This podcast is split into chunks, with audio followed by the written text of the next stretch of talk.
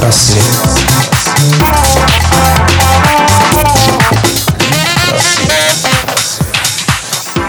Всем привет!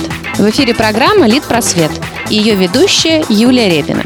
Что же интересного и необычного произошло в эти дни в прошлом литературного и книжного мира? Итак, 22 февраля 1821 года, 196 лет назад, родился Алексей Михайлович Жемчужников, русский писатель и поэт-сатирик, писавший сатирические произведения вместе с родными братьями Владимиром и Александром Жемчужниковыми и двоюродным братом Алексеем Толстым под литературным псевдонимом Козьма Прутков. Вот, например, «Незабудки и запятки» – басня. Трясясь пахомыч на запятках, пук незабудок вез с собой. Мозоли, натерев на пятках, лечил их камфорой. Читатель, в басне сей откинув незабудки, здесь помещенные для шутки, ты только это заключи. Коль будут у тебя мозоли, то чтобы избавиться от боли, ты как пахомыч наш, их камфорой лечи.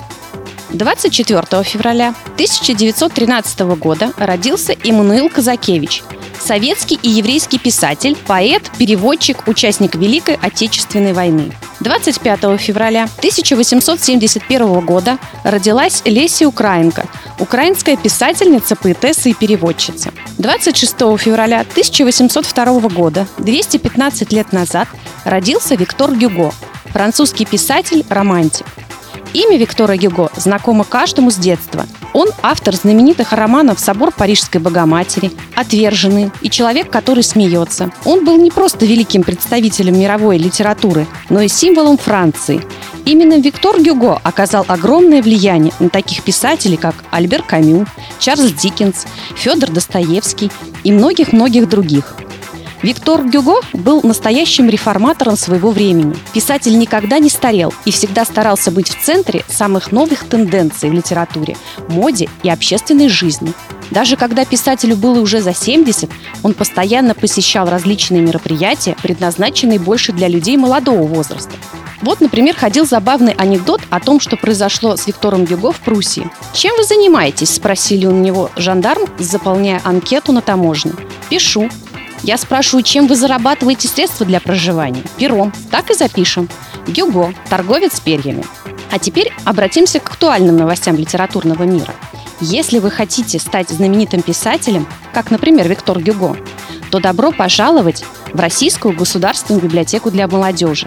С 1 февраля 2017 года в библиотеке начался прием конкурсных работ. Это рассказы и рисованные истории в жанрах фантастики, приключений и детектива, центре сюжета которых библиотекари и библиотеки. На всероссийский молодежный конкурс остросюжетных литературных и рисованных историй «Орден Тота». Жюри конкурса возглавит популярный писатель-фантаст Сергей Лукьяненко. В конкурсе могут принять участие молодые авторы в возрасте до 35 лет. Прием конкурсных работ завершается 30 апреля 2017 года, а во Всероссийский день библиотек 27 мая будут объявлен результат и оглашен шорт-лист и состоится награждение победителей. По результатам конкурса планируется выпуск сборника и публикации в журналах, партнерах конкурса. Так что спешите, вдруг у вас дремлет писатель. На этом все. До следующей недели на Студ ФМ. Пока-пока.